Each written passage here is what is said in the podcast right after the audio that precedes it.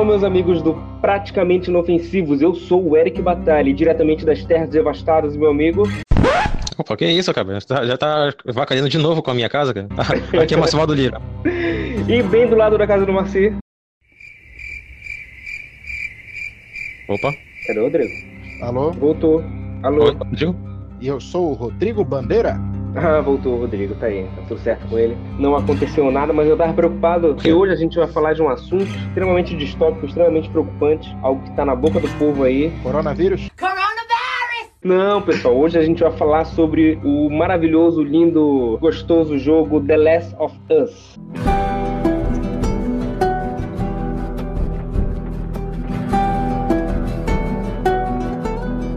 Todo mundo sabe que, na verdade, todo mundo não, né? Tem gente que não hum. sabe, pra quem não sabe, a gente vai avisar agora. A gente tá gravando aqui, ali na segunda metade de junho, já foi lançado a parte 2 do The Last of Us. Como é que a gente pode definir o jogo, Marcê, em gênero? É, o gênero é survival horror, é, que ele foi estabelecido horror. desde o começo como esse gênero, só que ele vai além dessa denominação simples, né? Exatamente. A gente teve o lançamento da parte 2 do The Last of Us lançado para PlayStation 4 exclusivamente. E hoje a gente vai relembrar é, um pouco sobre o primeiro jogo lá de 2013, que foi um jogo que a gente jogou muito. E, Rodrigo, eu queria que tu falasse um pouco rapidamente pra gente sobre a sinopse do jogo, o enredo do jogo. Bem, a, a história do The Last of Us, ele se passa em um futuro onde a humanidade foi quase toda devastada por um fungo que toma conta das pessoas e se multiplica. E a, a sinopse do jogo é que existe uma pessoa, uma jovem, que, que ela foi mordida por um infectado, só que ela não teve as características do infectado, que seria como se fosse um zumbi, e ela tem que ser transportada pelos Estados Unidos até um local onde vão tentar sintetizar uma vacina a partir do corpo dela. Perfeito, perfeito. Isso lembra muito o filme Filhos da Esperança, mas isso daí já é outro assunto.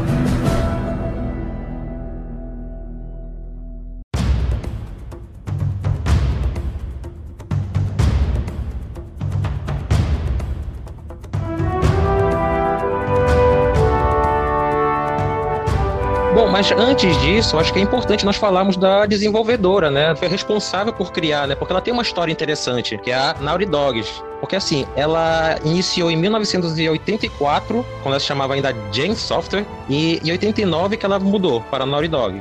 E aí ela viu que o Naughty Dog é bem melhor e não mudou mais. E o fato é que ela passou a produzir jogos para PC inicialmente, fez alguns jogos para alguns consoles, eram jogos bons, mas nenhum se destacou, mas foi o suficiente para ela continuar se mantendo. E ela passou a ganhar mais destaque justamente quando começou a fazer a parceria com a Sony, justamente quando ela, a Sony passou a desenvolver os consoles e veio com seu PlayStation, PlayStation 1. Tanto que ela emplacou logo um grande sucesso que foi a criação do jogo Crash Bandicoot.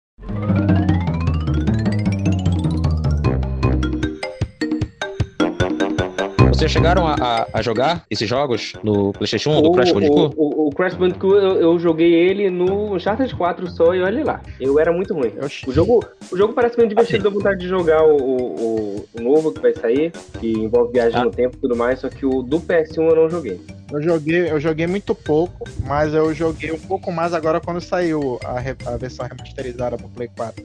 E, ah. e, o, e, e, o Crash Bandicoot é como se fosse o mascote da, da, da, do PlayStation, né? Foi mais ou menos isso, assim, que foi quase que adotado, né?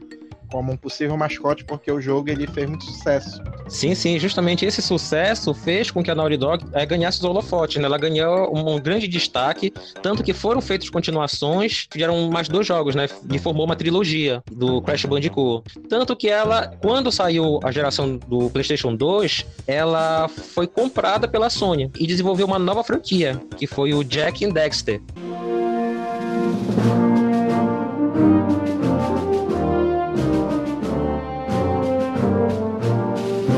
Esse também eu joguei, eu joguei os dois primeiros, novamente uma trilogia, joguei os dois primeiros, é muito bom. Gostei, ou seja, ela estava mostrando o seu potencial, dando uma atenção que ela foi, a Naughty Dog foi fundada por dois caras, o Andy Gavin e o Jason Rubin. Fizeram tudo isso, montaram uma ótima equipe que a cada, cada geração do PlayStation estava apresentando ótimos trabalhos, uma grande qualidade, e isso se mostrou muito mais, mais evidente na terceira geração, que foi do PlayStation 3, onde eles nos trouxeram o Uncharted.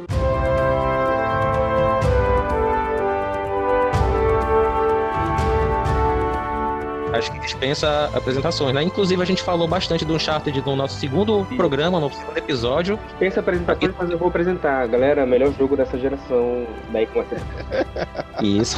E olha só interessante, o Uncharted foi lançado logo no começo do PlayStation 3, não é? Não foi um dos primeiros títulos, mas foi ali bem no início da geração. Foi o grande foi um, um, dos, um dos primeiros destaques, né? Que mostrou a capacidade do console. Podemos dizer isso, né? Uhum. Porque o Uncharted, o, o, primeiro, ele teve esse destaque. Quando saiu o segundo, o destaque foi maior ainda. E estabelecer uhum. essa característica da Naughty Dog, que ela, como ela é, faz parte né, desses estúdios da Sony, inclusive agora vão se transformar realmente em, em Sony Studios, alguma PlayStation Studios, se não me engano, formar tudo no estúdio só. Ele teve eh, essa cartada de sempre apresentar, de sempre levar ao máximo o hardware do, do sistema porque os jogos que ela produz são pensados para aquela arquitetura. Então é, é Exato. falando é uma, uma das características mais importantes dos jogos da Naughty Dog. Pois é, e justamente esse foi o ponto que permitiu que eles dessem um passo a mais, porque eles emplacaram uma boa trilogia no PlayStation 1, uma ótima trilogia no PlayStation 2 e tudo estava caminhando para eles encerrarem mais uma trilogia de sucesso no PlayStation 3. Só que justamente depois do lançamento do Uncharted 2, que teve um grande sucesso, grande é, aceitação, público crítica, eles, lógico que eles decidiram, olha, vai ter o terceiro. Só que eles pegaram uma ideia que eles já tinham anteriormente, que talvez deveria, eles estavam esperando para a próxima geração, né, PlayStation 4, mas só que eles decidiram que, olha, dá pra gente fazer ainda nessa e mostrar realmente a capacidade o hardware dá pra fazer, o que, que o PlayStation 3 ainda pode oferecer. Então, no mesmo momento em que eles decidiram que eles iam continuar a fazer o terceiro Uncharted, eles botaram em prática o projeto justamente do Survival Horror que eles tinham guardado. Eles dividiram a equipe, parte da equipe ia continuar, ia fazer o Uncharted 3 e a outra parte ia começar a trabalhar no, nesse novo jogo, justamente o The Last of Us.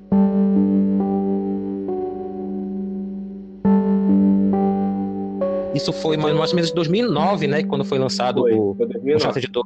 Dois anos depois, fizeram o Uncharted 3 e anunciaram que eles estavam já fazendo o The Last of Us. Então, ao mesmo tempo em que todo mundo ficou até mesmo é, é, surpreso, né? Por saber que eles, eles iam fazer mais um, mas também ficaram animados, ansiosos, né? Porque eles sabiam da capacidade da Naughty Dogs. E aí, mais dois anos se passaram e em 2013 foi, enfim, lançado o The Last of Us. Tem um detalhe a ser dito. Era para ser lançado no começo de 2013, em fevereiro só que eles atrasaram um pouco porque eles acharam que podiam refinar um pouco mais melhorar, ou seja, mostrando justamente a, a, o cuidado que eles tinham para lançar esse, esse título. E aí, o outro ponto também que a gente pode até discutir é que foi uma cartada um pouco corajosa e arriscada, né? Porque 2013 também marcou o lançamento do PlayStation 4. E eles deixaram um grande lançamento do PlayStation 3 para ser lançado no ano em que o PlayStation 4 ia ser lançado. Também porque 2013, não sei se vocês lembram, mas foi um ano em que teve muito lançamento bom. Tanto que Game do Ano, né? Video Game Awards, eu acho que já era esse nome na época, não tinha mudado. Todo mundo ficou empolgado porque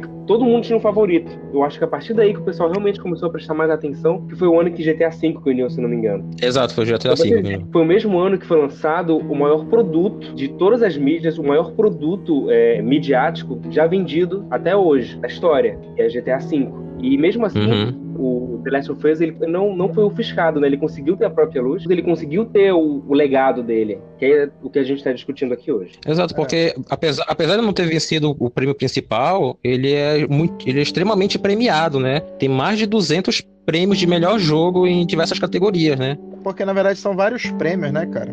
O pessoal é, se liga mais em um, mas tem vários outros prêmios, tem até premiações que são mais antigas do que essa premiação que todo mundo fala, que é o sim, Videogame, sim. Videogame Award, né? Então, então, game do ano, tu vai ver diversas listas aí. Mas assim, sim. a questão dele ainda ser lançado no final da geração passada é porque a história do Uncharted lá começa em 2009, né? Uncharted 2 foi lançado em outubro de 2009. Aí em 2009 uhum. já tinha a ideia de fazer o jogo. O jogo foi sendo refinado para ser pro PlayStation 3, né? Então acho que eles decidiram lançar ainda pro PlayStation 3. O que não, não prejudicou muito a, a, vida futura do jogo, porque o The Last of Us Remastered do, do, do, PS4, graficamente falando, né, que é o que a gente observa nas novas gerações, assim, mais contundentemente, mas também com relação à utilização do controle, à utilização do sistema, é um jogo que ele poderia muito bem ter sido lançado no PS4. A otimização dele pro sistema é maravilhosa, tanto que é, a versão dele pro PS4 Pro, se eu não me engano, é um dos poucos jogos que rodam de fato em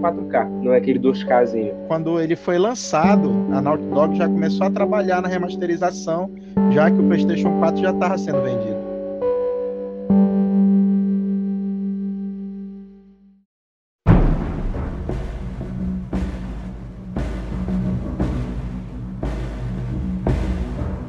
Muito bem, pessoal. O jogo em si, ele é a junção de várias, várias outras obras da cultura pop. Existem algumas mais faladas da produção, que é aquele filme A Estrada, com... O Virgo Mortensen. Isso, esse cara aí. E o Filhos da Esperança, que foi um outro filme que também, assim como A Estrada, eu acredito que não fez tanto alarde quanto deveriam ter feito. Vocês já assistiram esses filmes? Já, já assisti os dois. São dois filmes excelentes, né? E tu acha que faz jus essa, essa utilização da referência com relação ao jogo? Com certeza absoluta, né? O, o, o, o jogo, ele, ele teve dois criadores, né? O Uhum. diretor do jogo, que é o Bruce Stanley, que era um veterano da Naughty Dog, trabalhava desde 99, e teve o diretor de enredo, né? Do jogo, que é o, Isso. o Neil Druckmann, que trabalhava na Naughty Dog desde 2000 2004, que foi ele que escreveu o roteiro, ele que dirigiu os atores e etc. Ele trabalhou, ele trabalhou no Uncharted 2 e foi grande responsável pelo sucesso, inclusive, do jogo. Sim, ele, ele trabalhou desde o do Jack 3 até o Uncharted 2, né? Uhum. Aí depois do Uncharted 2 a empresa se dividiu, ele ficou com, com The Last of Us. E a história dele, né? Então, assim, o embrião The Last of Us começou com, com um trabalho de pós-graduação que ele fez e um documentário que ele assistiu na televisão. Né? O documentário do Planeta Terra, ele conheceu um fungo que transformava as, as formigas em zumbis. Né? Isso, Cordíceps, né? Cordíceps É, é alguma coisa. É, o é Cordíceps, que é o mais fácil de falar. Então ele viu isso daí e ele teve a ideia de construir um, um futuro distópico em função desse, desse tipo de fungo. Uhum. Então a história do jogo é como se esse fungo tivesse sofrido mutação, que no caso ele é um fungo que dá em planta, e a formiga que come essa planta, ele é incorporado no corpo e ele toma conta, né? Então a a- essa formiga só faz tudo em função para ele sobreviver. Aí ele vai crescendo até ele poder se espalhar. Então é como se, ele, se esse fungo fosse evoluindo, evoluindo, evoluindo, até que ele conseguiu contaminar os mamíferos até chegar nos seres humanos. E é interessante aí que a gente percebe um, ponto que ele se diferencia da maioria dos universos distópicos que a gente tem conhecimento, tanto de quadrinhos, de videogame, é, de série, de cinema. Aqui a gente não tá lidando com zumbi ou seres zumbificados tradicionais, né? A gente tá Uhum. lidando com seres humanos que foram infectados por um fungo que tomou conta das funções motoras deles. É, ninguém volta dos mortos, a pessoa tem que estar viva para continuar infectada. Uhum. Ou seja, é, não existe um fator sobrenatural também, ninguém é ressuscitado e tudo mais, e o impacto que esse- esses infectados causam no mundo não é só um impacto superficial de, é, sei lá, ter um monstro rondando à solta. Na verdade, é justamente a, a, a falta, né, de uma, de uma cura. Na verdade, de qualquer tipo de esperança, né? Que foi com que gradativamente é, foi acabando com a sociedade da forma como se conhecia ali no início do jogo, não destruindo ah, essa sociedade como um todo, mas transformando ela num tipo de sociedade completamente diferente, que funciona nos seus próprios termos.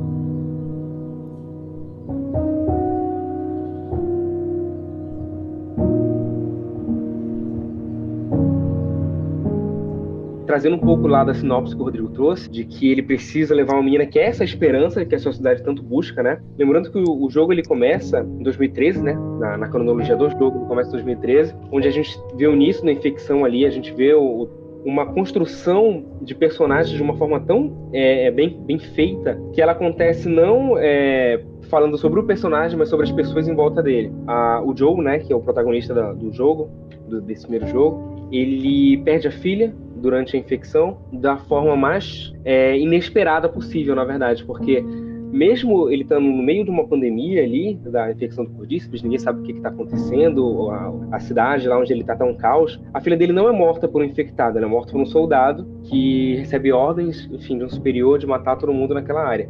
Então aí a, o jogo já faz questão de estabelecer o tom. Tens que se preocupar com os infectados, tens que te preocupar, enfim, nesse caso, as forças militares, né, que estão tomando conta, tem que se preocupar com milícia, tem que se preocupar com as forças paramilitares, tem que se preocupar com os rebeldes que estão lutando contra essas forças, Enfim, é um mundo onde a, a solidão ela tá impregnada em cada narrativa que acontece ali. Então, tem esse início de jogo aí que a gente estabelece a, esse caráter, né, do Joe, que é a pessoa que perde a filha, percebe que não pode confiar em ninguém, né, e tem que se virar. 20 anos depois, quando a história realmente começa, e a gente percebe que o mundo ele deu um jeito de, de continuar, mas sob esses termos, né, desconfiança. Ou seja, teve esse abalo aí, né, de precisar de uma cura, de ter uma, a chance de conseguir uma cura. E o Joe, ele tá meio que pegando essa responsabilidade, conta de uma série de, de acontecimentos do jogo, de levar essa cura, né, até um local onde as pessoas capazes teriam como desenvolver a cura. E ele tem que se preocupar com todo mundo, porque apesar de ele estar tá transportando uma carga que seja benéfica para todo mundo, mesmo assim ele sabe que a galera não vai se unir, a galera não vai se organizar ali em prol do bem comum. Cada um vai querer lutar pelo seu. Então a sociedade do The Last of Us é mais ou menos isso. São os grupos que estabelecem, cada um ele luta pela sua sobrevivência. É o famoso cada cachorro que leva sua caceta durante o jogo. E é mais um, uma obra, né, que mostra que às vezes o principal inimigo do, do ser humano não é o, o fungo, não é o infectado, é o próprio ser humano, né? Uhum. O que acaba acontecendo é que se a humanidade se unisse, conseguisse ver a situação e mudasse uhum. esse, ego esse egoísmo, seria bem mais fácil de conseguir uhum. sobreviver do que a se separar em grupos, né? Sim. E acaba que você tem dois inimigos: você tem os infectados e você tem o individualismo do ser humano, que é o que faz com que tudo, tudo seja pior. Isso, o Rodrigo resumiu em duas frases o que eu levei meia hora para falar aqui. É... Mas é, é, é, basicamente isso. The Last of Us, a... eu vou falar of Us mesmo. The Last of Us, é... assim como outras obras que também se propuseram a versar sobre um mundo pós-apocalíptico com relação a essa criação do outro, né? O zumbi geralmente ele é visto nessas obras como o outro, né? O estranho, aquilo a ser temido, aquilo que não faz parte do meu grupo. E em obras como The Last of Us, eu, eu cito até The Walking Dead também, que popularizou isso uns anos antes.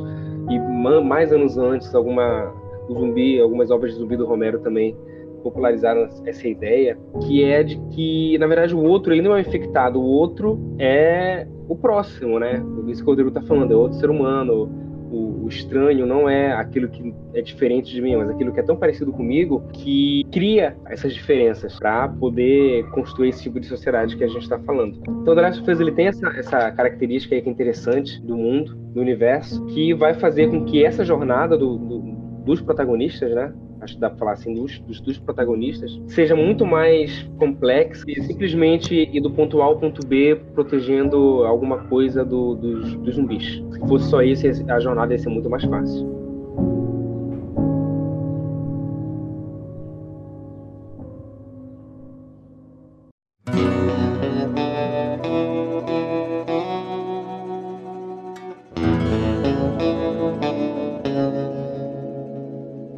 Ainda com relação a essa jornada que os personagens falam, acho que acredito que o ponto alto do jogo, não sei se vocês vão concordar comigo, acredito que sim, é a relação entre os protagonistas, o Joe e a Ellie. Para quem não jogou, é, a Ellie é esse pacote que tem que ser transportado. Esse Rodrigo falou lá no início, na sinopse, esse pacote que ele tem que transportar para poder fazer a cura. A Ellie, ela foi mordida e não foi infectada. O fungo ele desenvolveu uma mutação no corpo da Ellie que deixou ela imune. Então, ela é a única pessoa no mundo inteiro que é, é imune ao fungo e pode ser a chave para uma cura da infecção. E, e, eu acho que esse é o ponto que assemelha, já daquelas referências, né, ao Filho da Esperança. Como é que era a mesma história do, do Filho da Esperança? O Filho, Filho da Esperança conta a história de um mundo onde você não consegue mais gerar crianças. E depois de muito tempo, né, o, acho que o filme se passa em 2027, você tem uma mulher que está grávida. Né? Então tu vivia num mundo que a, que a pessoa mais jovem, se eu não me engano, tinha 18 anos, todo mundo venerava ela e etc. E ele morre. Então, ou seja, tecnicamente a, humanidade ia acabar, né? Sim. Porque não tem como se reproduzir. No problema previdenciário que devia ser isso. e acaba acontecendo que o protagonista, que é interpretado pelo Clive Owen, acaba se unindo com um povo que tem uma mulher que está grávida. E ele tem que levar ela para um determinado lugar onde a criança possa crescer, porque a questão toda de ter uma criança nova faz todo um rebuliço e depois da, da, da morte da, da, pessoa mais jovem, começa a ter revoluções e tal. E é a mesma coisa, ele tem que transportar, ele tem que atravessar a área da Inglaterra, que esse filme se passa na Inglaterra, para levar ela para um determinado local onde essa criança possa crescer sem, sem ser assediada, sem ser estudada e etc, para que o curso da vida dessa criança possa seguir em frente. E no caso da Last of Us, a Ellie, que é a menina que foi mordida, mas não foi tomada pelo fungo, ela tem que ser levada até a sede, né, da da resistência, que são os vagalumes. E no início da jornada, a Ellie só era mais uma pessoa. Só era, na verdade, era só uma carga a ser transportada, né? Isso. Tanto que o, o Joe, assim, trata ela como se fosse um saco que ele estivesse carregando e ele quer o mais rápido possível se livrar dela, né? Rodrigo, só um parênteses rápido no que você tá falando. Voltando lá quando eu falei da construção é, do caráter do personagem ali no início do jogo. O Joe, ele não é um herói. Ele não liga para ninguém, ele não tá nem aí para ninguém. Ele não é diferente do resto do mundo, entendeu? Ele liga só pro próprio umbigo, que liga só pra própria sobrevivência. Ele tá, ele aceita é, levar é... ele é bonzinho, não sei o quê, mas ele porque ele, ele quer umas armas que prometeram para ele, é um trabalho, é só um trabalho. É uma troca, é uma troca. E... Ele é contrabandista, né? Ele é contrabandista, é isso. Né? Ele é um contrabandista que acabou acontecendo uma situação em que a parceira dele aceita uma missão e no meio da missão ela acaba sendo infectada e ela diz que ele deve para ela e que ele tem que levar o pacote. É mais ou menos assim a conversa que tem, né? Uhum. Porém, tem um pagamento, né? Se ele levar a Ellie até o destino, ele vai ter um pagamento. E é isso que motiva ele no início do jogo.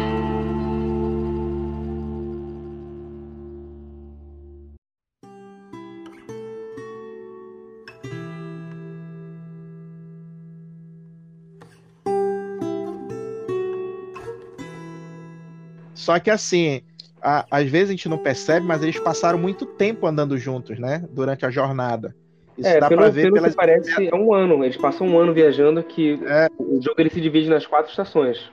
E durante essa viagem, ele, ele acaba se afeiçoando, né? E acaba adotando ela como uma filha. Isso. A, a, a barreira que ele criou para ele mesmo perante o mundo depois da morte da, da, filha dele, durante esse ano que eles ficam viajando juntos, é quebrada, pouco a pouco.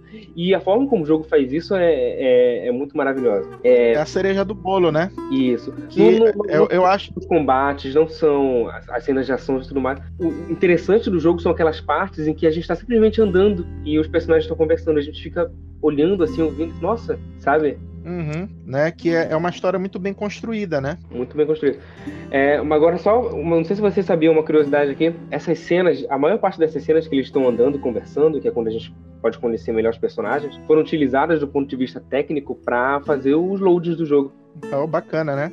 Essas partes que a gente tá só andando num lugar sem nada acontecer, o jogo tá carregando e a gente tá olhando os personagens conversarem. Muito bom. É, e outra coisa interessante, Eric, que tu falaste anteriormente, já que tu falaste de uma curiosidade, eu vou falar uma outra curiosidade, né? A, a ideia, a ideia do The Last of Us, digamos assim, a sementinha, ela surgiu em 2004, quando o Neil Druckmann estava fazendo uma pós-graduação hum. e durante esse programa de pós-graduação pediram para ele fazer a história de um jogo, né? Na verdade, a turma dele, né? Fazer a história de um jogo e o jogador seria o Jorge Romero. Nossa. Aí ele fez uma história aonde tu terias um mundo passando por um apocalipse zumbi, né? Para puxar o saco do Romero. Uhum. Tu, tu, terias um protagonista onde a personalidade dele seria bem parecido com o John Hartigan do Sin City, lá do Assassino Amarelo, uhum. né, que foi uhum. interpretado pelo Bruce Willis. Sim. E ele era um policial que iria ter que transportar uma menina até um determinado local. E durante esse transporte, ele era cardíaco e a jogabilidade ia, ia mudar, né? Tu jogava com o cara, aí tava passando mal do coração, tu jogava com a menina. Então esse embrião surgiu em 2004.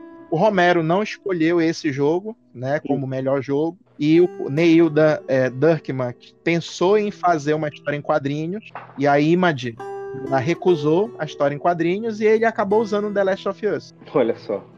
É, ele sabia que tinha uma boa ideia, né? Faltava só a oportunidade de, de utilizar ela.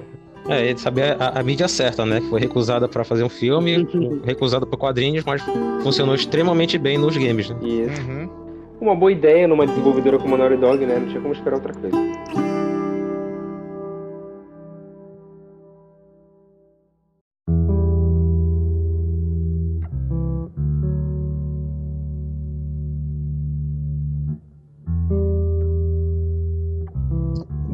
Eu acho que essa é a hora em que eu tenho que fazer uma revelação. Hum.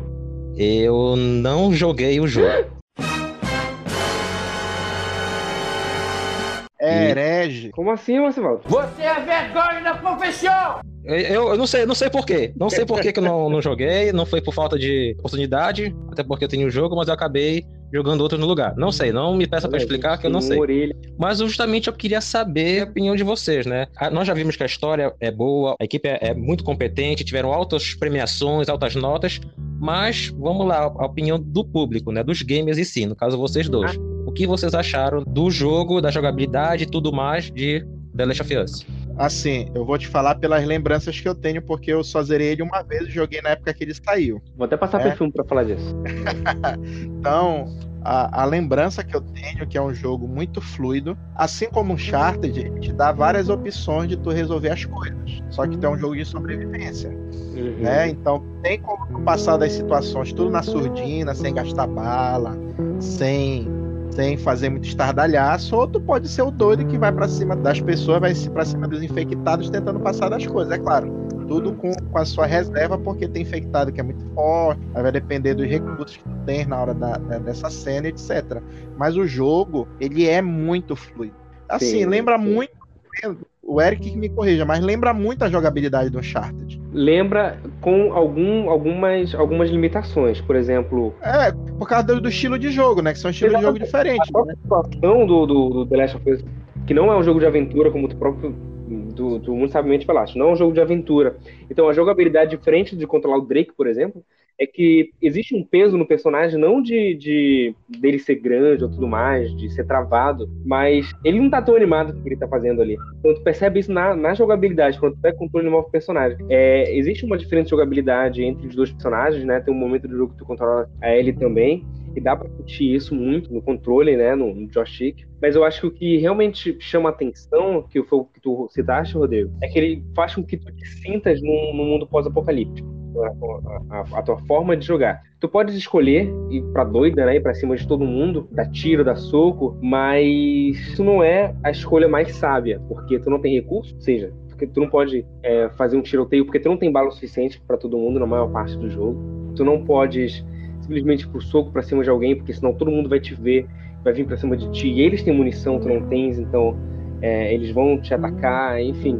Então, o jogo ele, ele acaba te jogando, claro, te dando a oportunidade de fazer dessa outra forma, mas ele acaba te jogando sempre pro lado do stealth. Tu tentar ir devagarinho, te abaixa, vai por trás do carro, espera a, a, os inimigos se movimentarem, até que um deles seja sozinho, porque ele sozinho é mais fácil de conseguir pegar ele e, e matar ele sem os outros verem, indo um por um. Até porque fazendo isso, tu libera o cenário e fica muito mais fácil tu ir explorar para conseguir recurso, que na minha opinião é, é, o que o jogo ele esfrega na, na tua cara que tu precisas fazer. Não dá para simplesmente passar correndo por uma rua assim, com pressa de zerar o jogo. Não, tem que com calma. Olha, tem uma porta aberta ali, vamos entrar aqui ver o que, que tem. Aí de repente eu acho que o material para fazer um, um, uma bandagem de cura, ou então um material para fazer um coquetel molotov que eu preciso. Todos os materiais que tu usa, tipo um pedaço de pau. Tu pega um pedaço de pau, tu não vai poder usar esse pedaço de pau para sempre, ele vai quebrar. Mas três, quatro uhum. lados com ele, ele vai quebrar. Então tu tá, tem que estar tá sempre, sabe? Procurando a melhor forma de otimizar os recursos que tu tens. E o jogo, em alguns momentos, ele, ele leva a proporções tão grandes que chega a ser até claustrofóbico. A forma como ele né, apresenta isso pra gente em alguns momentos. A gente fica sem saber como passar de uma, um chefe de uma parte porque a gente tem munição, a gente não tem isso, não tem aquilo. Então é muito interessante nesse momento porque ele te passa esse sentimento de escassez mesmo daquele mundo. Que tudo que tu tens é valioso.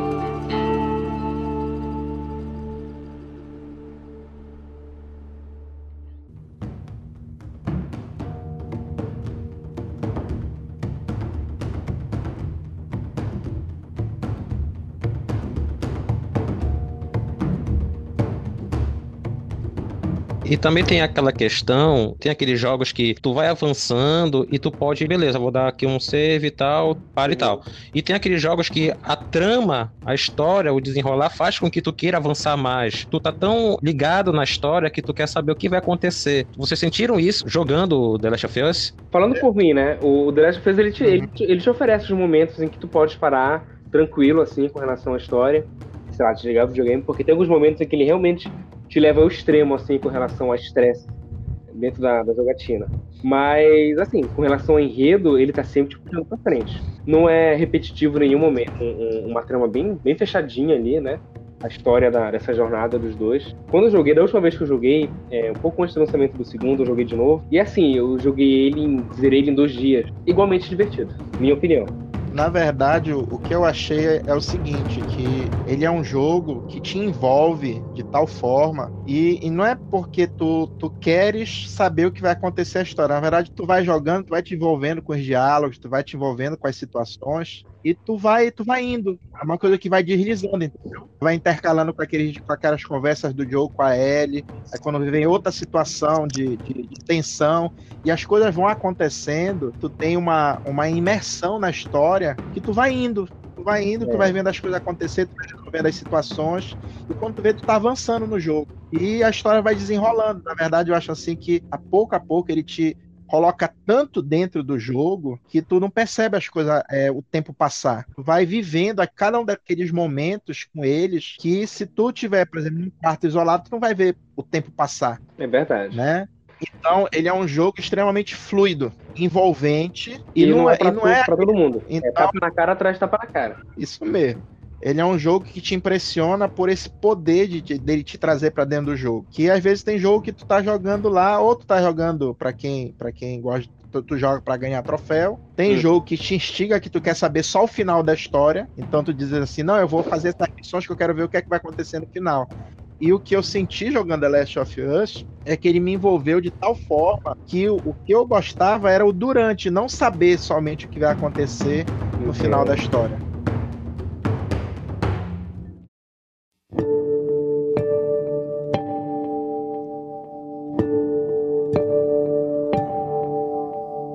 A, a versão do é. PS4 vem com a DLC. É... Sim, sim.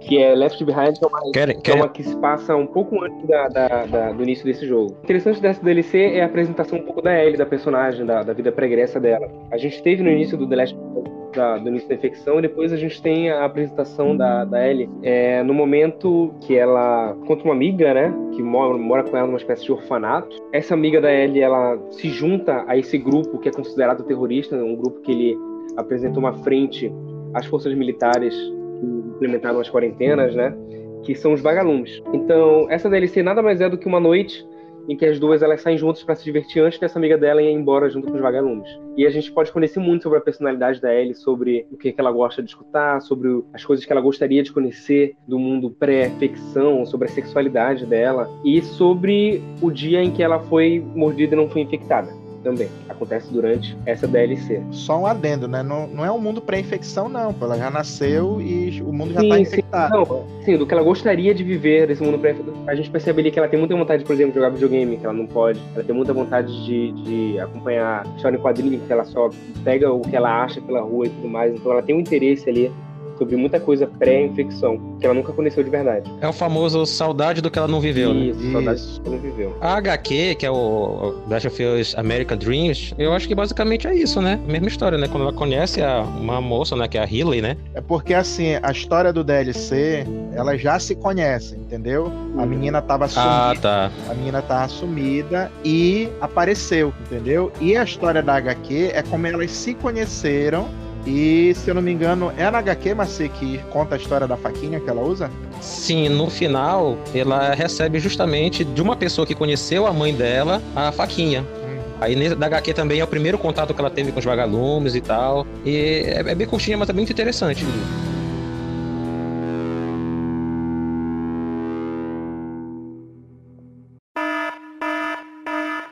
Bora só avisar que a gente vai entrar num, agora sim num novo nível de spoiler.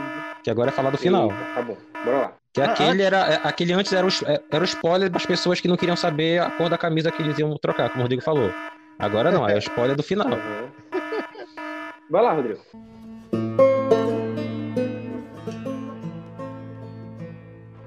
Pois é, aí o Joe, ele vai levar a Ellie, vai levar a Ellie para os vagalumes só uhum. que eles vão ter que fazer é, a engenharia reversa, né? Eles vão ter que pegar o fungo que está no corpo dela para saber qual foi a mutação que ele sofreu para que ela não fosse infectada. Só que quando ele entrega ela, ele fica pensando no que eles viveram juntos e tal, mais ou menos pelo que eu me lembro, foi mais ou menos por esse caminho, ele se toca que o fungo ele se instala no cérebro.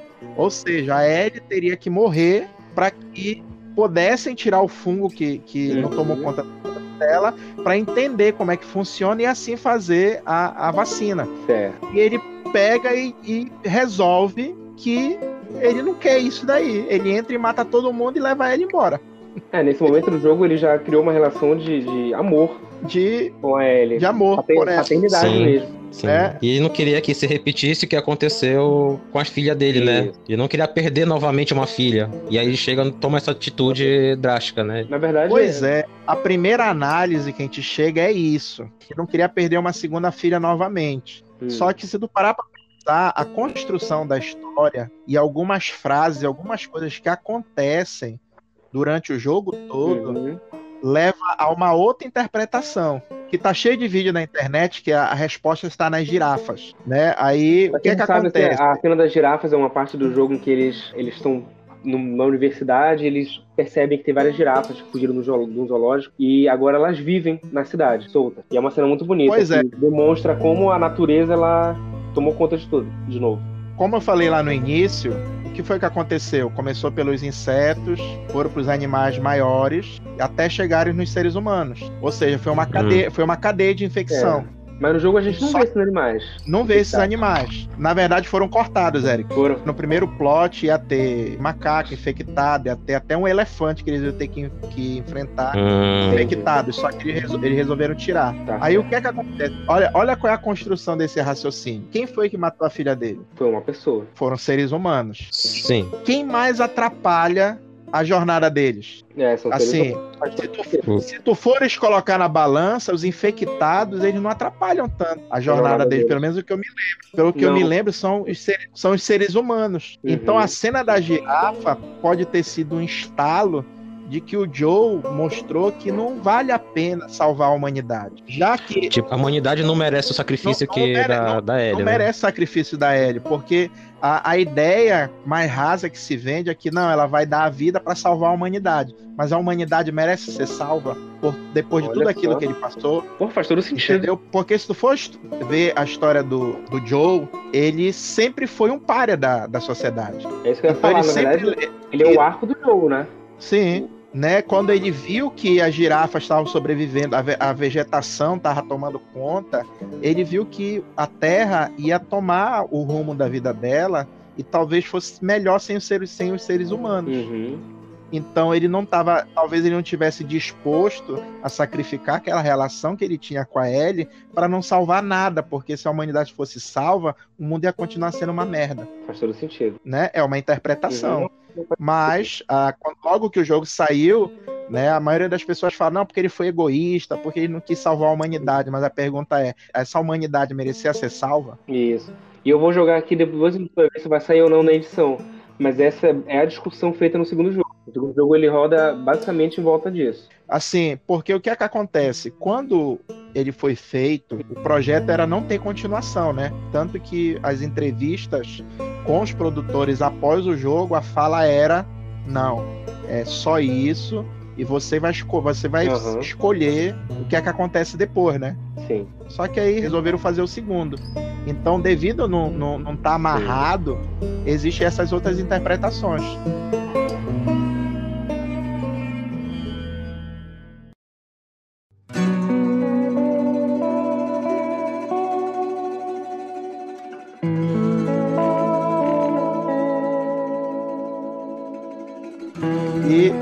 Acho, Eric, que uma aventura, uma aventura não, né? Uma jornada como essa não seria nada sem uma excelente trilha sonora. Rodrigo, importantíssimo, importantíssimo. Não concorda Cara, a comigo? trilha sonora desse jogo é uma das coisas mais bonitas que eu já vi em videogame, quiçá em cinema.